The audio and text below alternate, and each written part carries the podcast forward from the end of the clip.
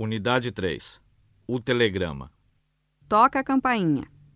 Aqui o 934. Sim, Por favor, assine aqui. O carteiro entrega o telegrama ao morador. Quando se vira para ir embora, o morador grita para ele. Ei, espera aí um pouquinho. O senhor se enganou. Este telegrama não é para mim. Como não é? Ora, e desde quando eu me chamo Filomena?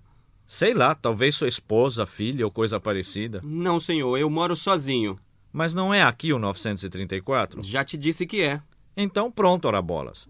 Se aí está escrito 934 e se aqui é o 934, então não tem nada errado. É aqui e pronto. Mas houve um engano. Eu não posso ficar com uma correspondência que não me pertence. E o que é que eu posso fazer? Meu trabalho é esse. Eu não posso entregar um telegrama no 935 se é no 934. Ou posso? Não, não pode.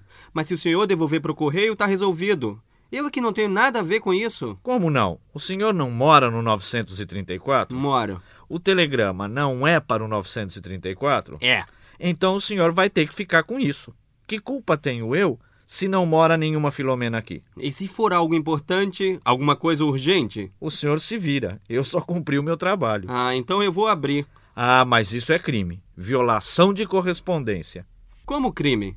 O telegrama não é para o 934? É, uai. E onde é o 934? É aqui, uai. Então pronto. O senhor mesmo não está querendo que eu fique com ele? É, nesse ponto o senhor tem razão. Então vamos ler o que está escrito aí. O morador lê em voz alta Querida sobrinha, mando dinheiro, herança, vovô. e, com o rosto triste, continuou. Puxa vida, o vovô morreu. Vovó, mas como? Que negócio é esse? Disse o carteiro sem nada entender. Ora, rapaz, numa hora dessas o senhor me vem com perguntas cretinas. Não respeita o sofrimento dos outros. Passar bem. E o morador entra na casa falando em voz alta. Pobre vovô. Pobre vovô.